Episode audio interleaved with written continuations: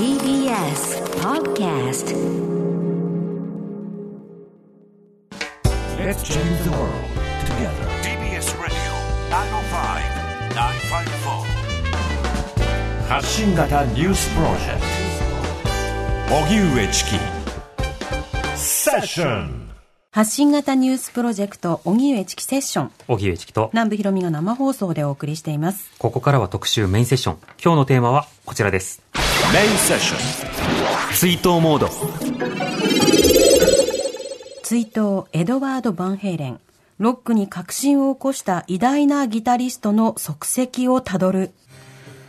世界的ギタリストとして多くのミュージシャンから尊敬を集めてきたエドワード・バンヘイレンさんが6日、癌により死去しました。65歳でした。エドワード・バンヘイレンさんは兄のアレックス・バンヘイレンさんらと共にロックバンドバンヘイレンを結成。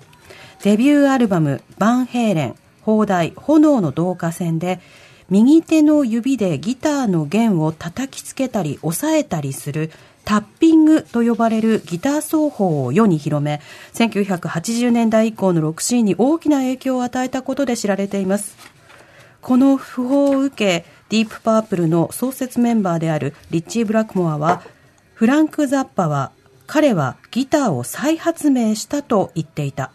僕もそれに同意する。究極のギターヒーローだとその功績を称え、さらに日本でも布袋寅泰さんがギターの価値観を変えたと評すなど、偉大なギタリストの訃報に世界中から追悼の声が相次いでいます。はい。バンヘイレンっていうことでね、ピンとこない方ももしかしたらいらっしゃるかもしれないんですけど。世代により聞いたこと絶対あります。ありますでありますありますこの曲なんだって後ほど、うんピンときたりつながるでしょうするとも思いますので、そのあたりも含めてお楽しみに。はい、名曲、名プレイとともに足跡を今日は辿っていきたいと思っています。はいではゲストをご紹介しましょう。音楽雑誌バーンなどで編集を務め、音楽ライターとして数々のロックバンドを取材する増田雄一さんです。こんにちは、増田雄一です。よろしくお願いしますよろくお願いいたこちらこそよろしくお願いします。バーンの編集されてらっしゃったんですね。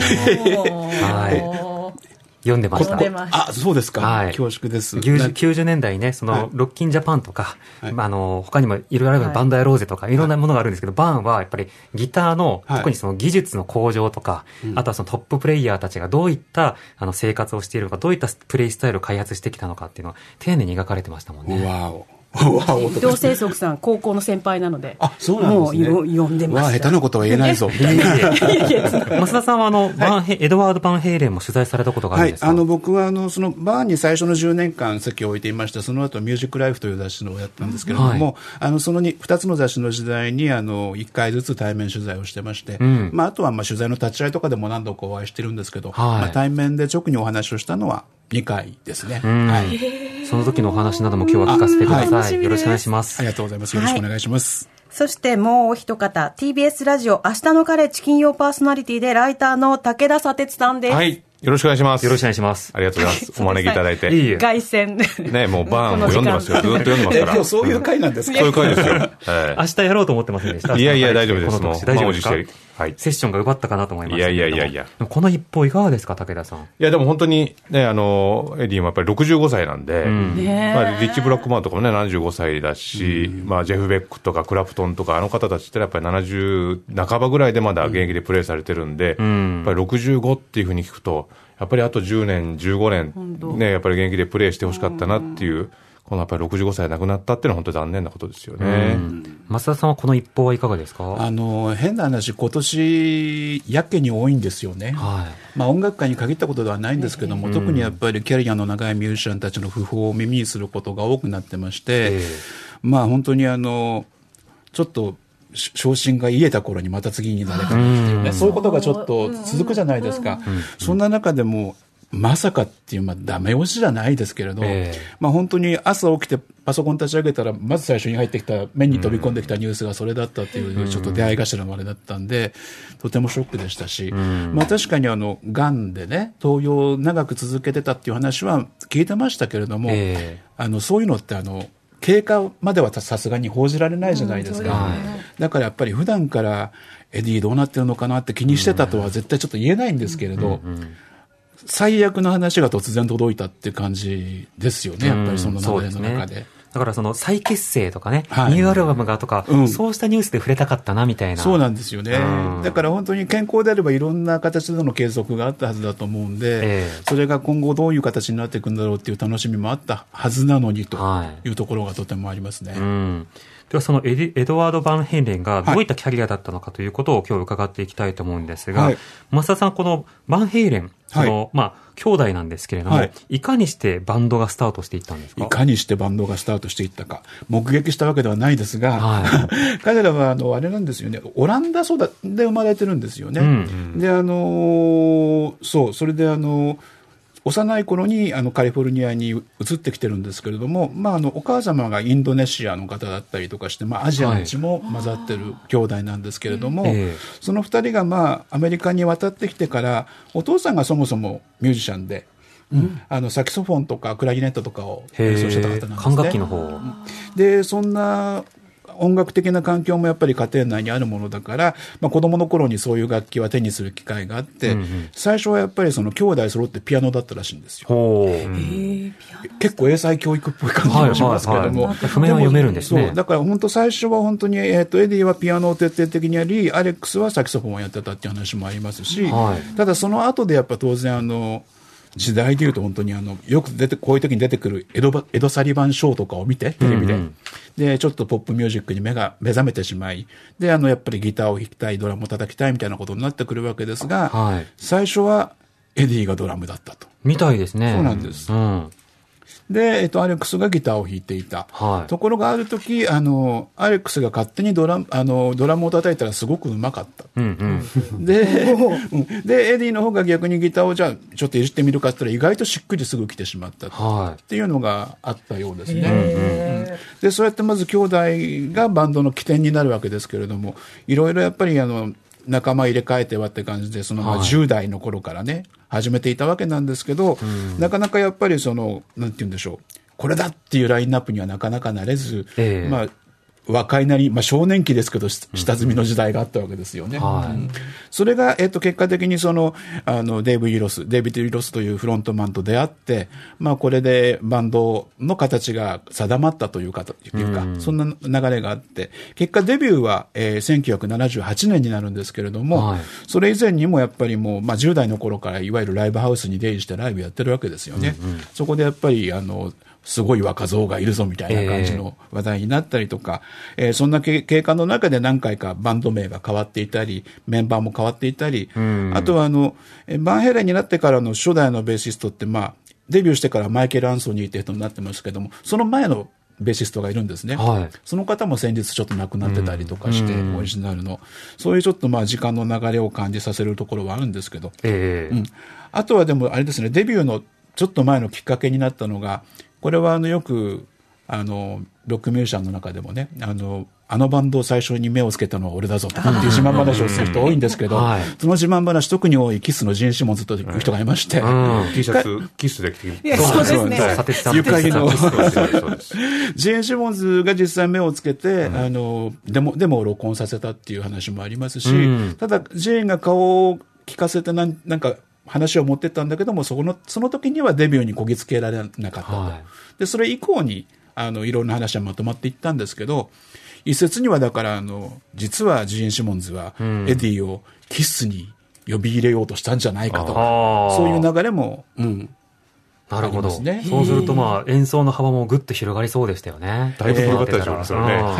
うん。もしキスに入ってたらね。うん。どうなったんでしょうね。っていう話ですけどね。はい。でも今もそのギターも流れていますけれども、ではこのエドワード・バンヘイレン、その双方の代名詞とされるライトハンドタッピングですけれども、それいつ頃から身につけたものなんでしょうか？これ、いつどうやって身につけたとかって、ちょっと正確には分かんないですし、うん。結構あれですね、インタビュー読むと、うん。あの適当にやってみたらできたんだよとか言って、あんまりそれをね、でもエディいつもそうなんだけど、あんまりこう、大行にいろんなこと語らないで、そうやったらできたんだよみたいなことをあれを編み出したのは俺だ的なこと言わないん言ですよね。わないですよね。うんジーン・シモンズとかと違ってね。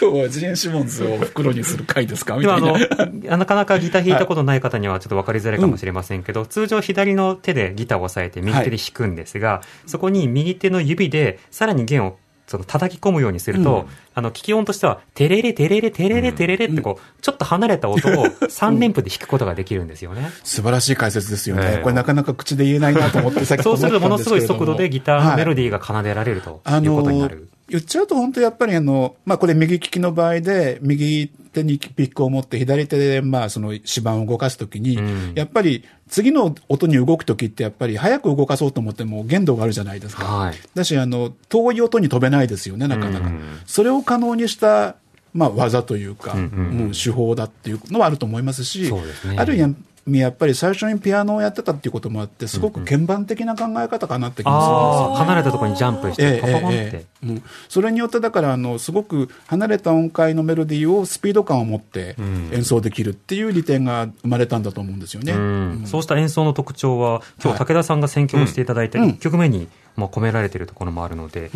武田さん、今日いやは。僕今日昨日電話かかってきて、なんで呼ばれたのかなと思って、これ日本学術会議かなと思ったんですけど、そしたらバンヘイレンって言われたんですけど、昨日あの、加藤官房長官がね、はい。あのバンヘイレンについてですね、まあ、実はバンヘイレン好きだったと。ほう。で、そのゼッペリンとか私が好きだったシカゴの次の世代だったと認識してるっていうふうに言って、うんうん。これでも重要なことで、はい。当時やっぱりシカゴとか、ボストンとか、それちょっとこうフォリナーとかね、割と生ぬるいポップスみたいな、ロックポップみたいなのが流行ってたから、んうん。そこに78年に、このバンヘイレンのこのエディのギターが炸裂するっていうのがやっぱりすごくインパクトがあった。んまあそれの一番代表的なはい曲なんですけれども、そうですねあえて邦題で紹介したいと思いますが曲紹介お願いします。暗闇の爆撃。いやー、かっこいい。これをね何人のギタリストが練習したか。うんでこれがやっぱり78年にこの曲がドカンってきた時の、ここタッピング、あライトハンド奏法ね。この、テレギターがギ戻ってきた。はい。前半はあの、配引きだったんですけど、ここ、ここ。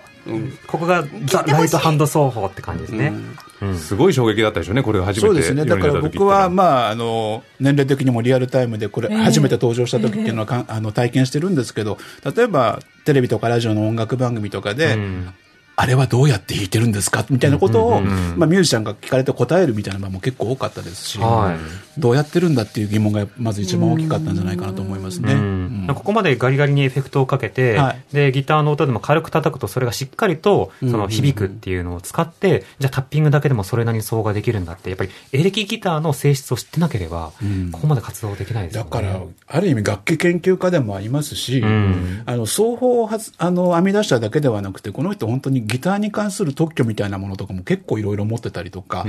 あと多分このギターに、このギターにこういうものをつけるといいよみたいなことをね、ちゃんとあの、アイデアをフィードバックして、そういう開発にも関わってる人なんですよ。だから。エディがいなかったら、彼がこういうことをは提案しなかったら、こういうギターは世の中に出なかったよっていう、うんうん。えー楽器がいっぱいあるはずなんですね。はいはい。うん僕自身はちょっと楽器のこと、それほど明るくないんであれなんですけど、やっぱりエディなしにはそういういろんな楽器自体も生まれなかったし、まあ彼自身が開発ししたいろんなそういうテクニカルな部分での影響っていうのは後に大きな影響をもたらしたと言えると思います。武田さんね、ハードロックやヘビーメタルで言ったら、そのアームの使い方っていうのが一つ特徴になりますけど、要はギターの音がうーんとこう、音域を大胆に変えることができる。それも実はエディうまいですよね。だから今、僕なんか結構デスメタルとかね、はいまあ、そういうメロディックデスメタルみたいなのたくさん聞きますけど、ああいったところのやっぱりギターソロ、ギタープレイっていうのも、これはもうエディの影響を受けてない人だったらほぼいないですよね。意識してなくてもね、実は間接的にとかあると思うんだですよね。どこまで重厚な音を作って、その上にギターソロを乗せてったら、でもそれは必ずなんかエディ経由の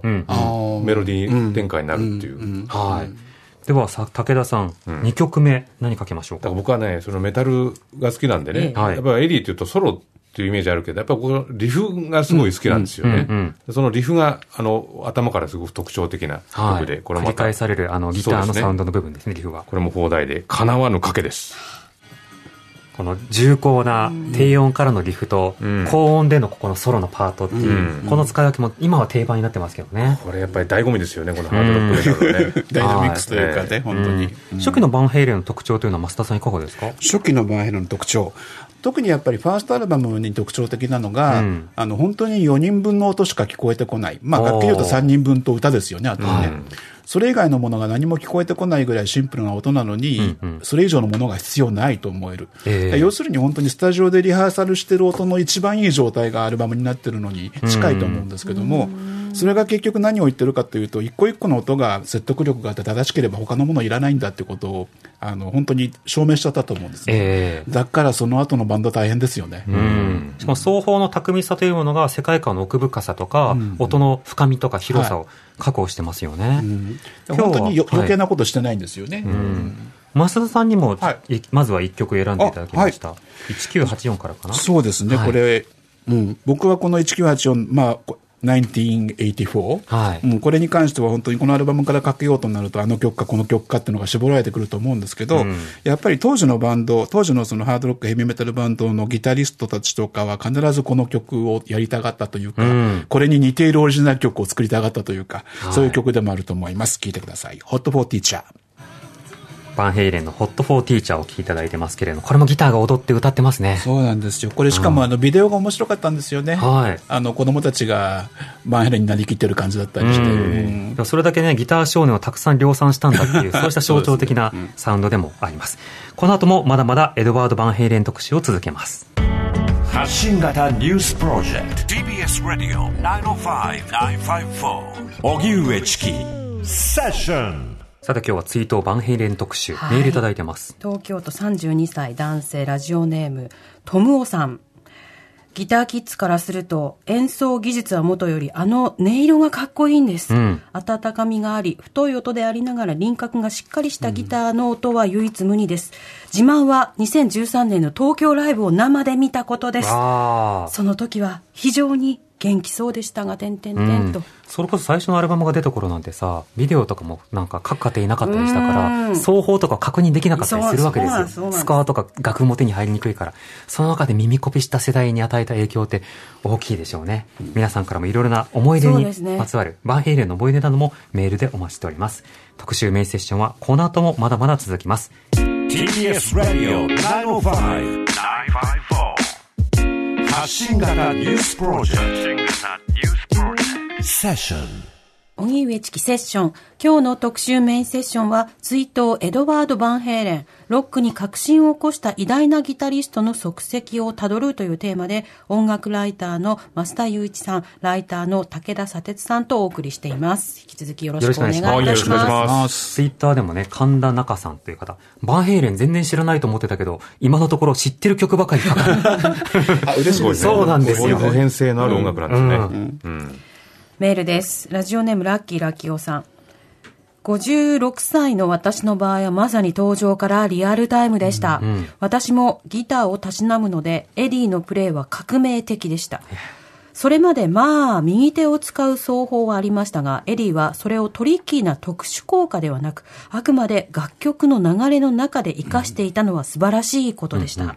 また、その超絶技巧のプレイをしながらも、エディは終始とても楽しそうに満面の笑顔でした。そう、これね。えーどちらかというと、こわもてが多いハードロックの世界にあって、ニコニコのエディは特別でした。20年前の発病のニュースの際はとても気落ちしましたが、見事に復活されて、シーンでも変わらず最高のプレーをしていました。うん。ギター弾いてる姿が楽しそうで、体の一部みたいですもんね。本当にあの、ね笑顔って話になしてましたけど、やっぱりギタリストっていうと、苦悶の表情を浮かべながら、ね、ねね泣きのギターって感じになることが多いのに、ゲイリームーア的なね。ね、まあ、それ、それはそれでもちろんいいんですけれど、エディの場合、あの、見た目的にも笑顔であることが多いというか、まあ、そ、そういうイメージが強いのと同時に、ギターの音も、なんかギターが喜んでる感じがするんですよ。はいはい。さすが、いい表現。ありがとうございます。でもやっぱ踊ってると楽しい感じですよね。そうなんですよだ。だから、例えば音が笑ってるとまで言っちゃうと、ちょっとなんか小馬鹿にしたような感じがしちゃうかもしれませんけど、なんかギターをいじめて泣かせるんではなく、うん可愛がって喜ばせてる感じがするんですよね。だからもう変幻自在ですしね。でデビッド・リルソンもそうだし、バンド全体が非常に楽天的というか、ポジティブなオーラがそうなん出てて、ですよでもそれでいって、その、いわゆる LA メタル的な、ちょっとおバカさん、パーパーティー野郎っていう感じと ちょっと距離あるんですよね。そうですねそれが不思議ですよね。あの、パーティー感はあるんだけど、パーティーの種類が違うのか、ちょっとその辺はあれなんですけど、あの、不思議なちょっとち違いというか温度差がありますよねなんかまあ。スポーティーと言ったらいいのかな。スポーティーパーティーではなくスポーティーというか、そういう感じありますよね。うんでもギター一直線みたいな感じがすごく好印象ですけどね。さて、このエドワード・バンヘイレンも参加したバンヘイレン、ファーストアルバム1984全米2位を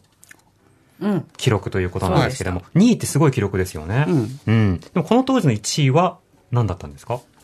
マイケル・ジャクソンのスリラーです。スリラー、強い。うん。っていうか、まあ、いこれ、19841位になってないのっていうのがまず意外で、はい。誰もがね、バンヘレンの全米ナンバーワンアルバムって無条件に言っちゃいそうなんですけど、スリラーがもうあの時は不動のまあ周囲をひた走っていたというか、ええ。でもその、マイケル・ジャクソンも、実は、エドワード・バンヘイレンと関係があるわけですよね。そうですね。はい。その関係というのが、実は、その、ビート・イット、そうまあ代表的な曲ですよね。この曲にエドワード・バンヘイレンが参加をしているとはいいうことなんですけど、え、そうだったのっていう方いるかもしれません。では、エドワード・バンヘイレンの演奏部分を聞いていただきましょう。マイケル・ジャクソン、ビート・イット。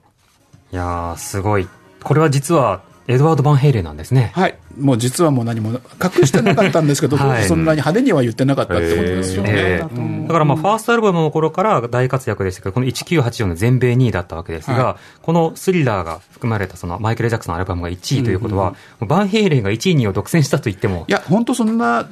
こと、うん、それ、そう言ってもいいんでしょうね、これね。あの、っていうのはやっぱり1984っていうのはそのタイトル通り1984年をすごく象徴する作品になりましたけども、はい。その前の年にね、あの、アスフェスティバルって大きいフェスがありまして、これであの3日間の中でヘビーメタルデーっていうのの鳥を彼らは取ってるんですね。はい。その日のお客さんの数が35万人と言われていて、あ。の日の映像、凄まじいですようん。ね。ただ、向こうの人いうことって結構どんぶり感情なんで分かんないんですけど、いやいやいや。35万ということになってるんでよ。ですもたくさんいたのは間違いない。うん。で、その年にはそれ一本しかライブをやらなかったんです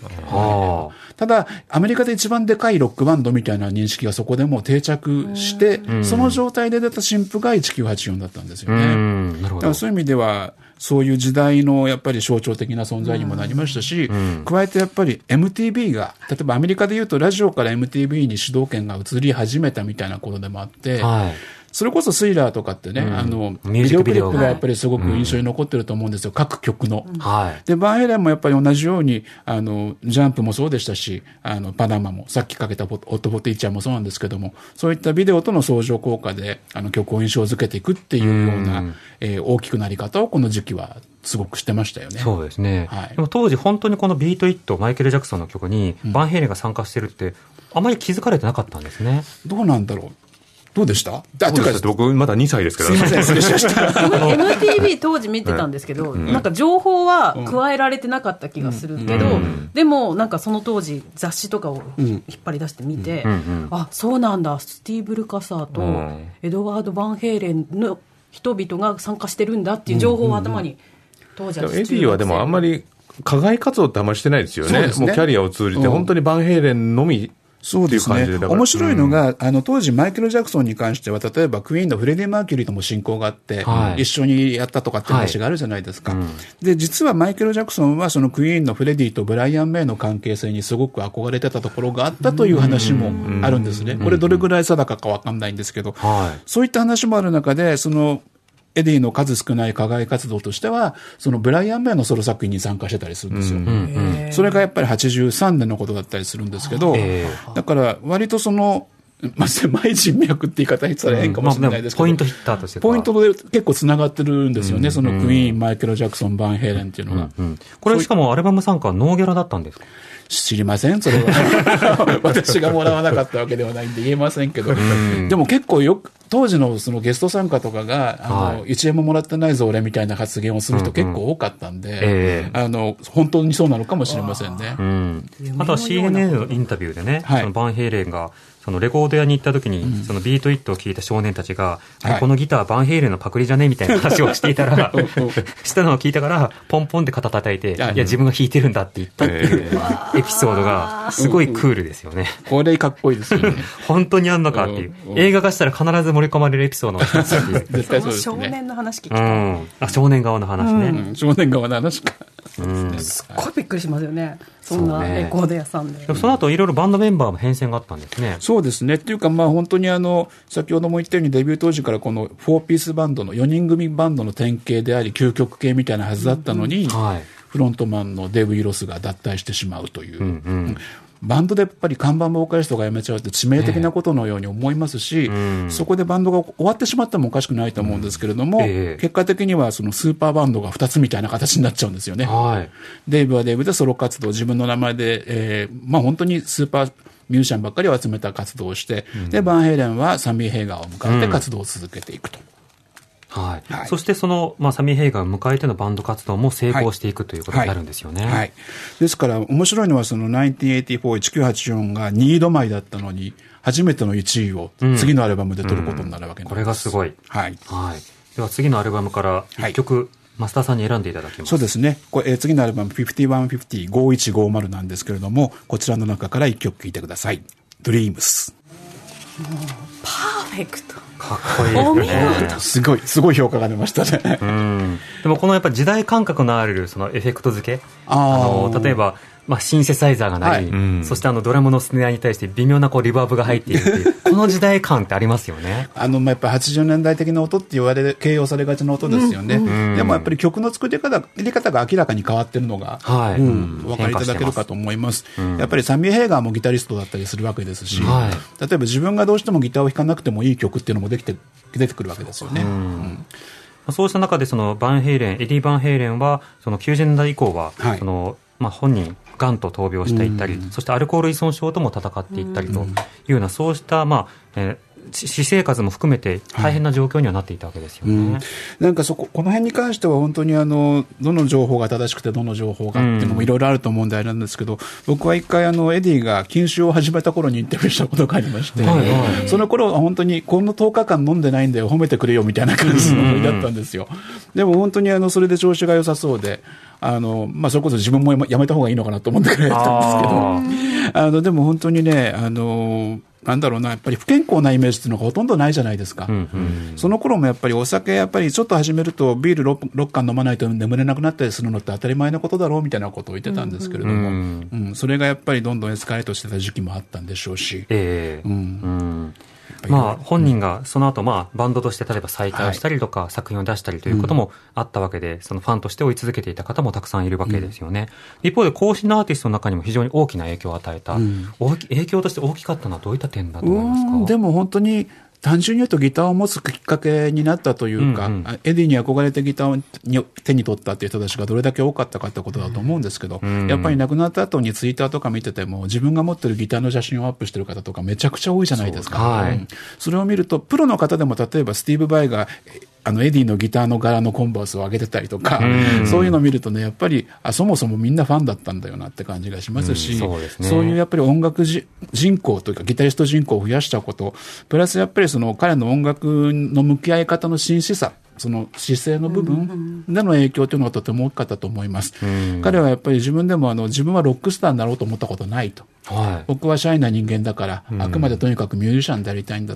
で、ギターを手放すことは一生ないよということを言ってたんですけれども、まあそういうエンターテインメントの部分はデーブ・リー・ロスに任せてたからって話をよくしてましたけど、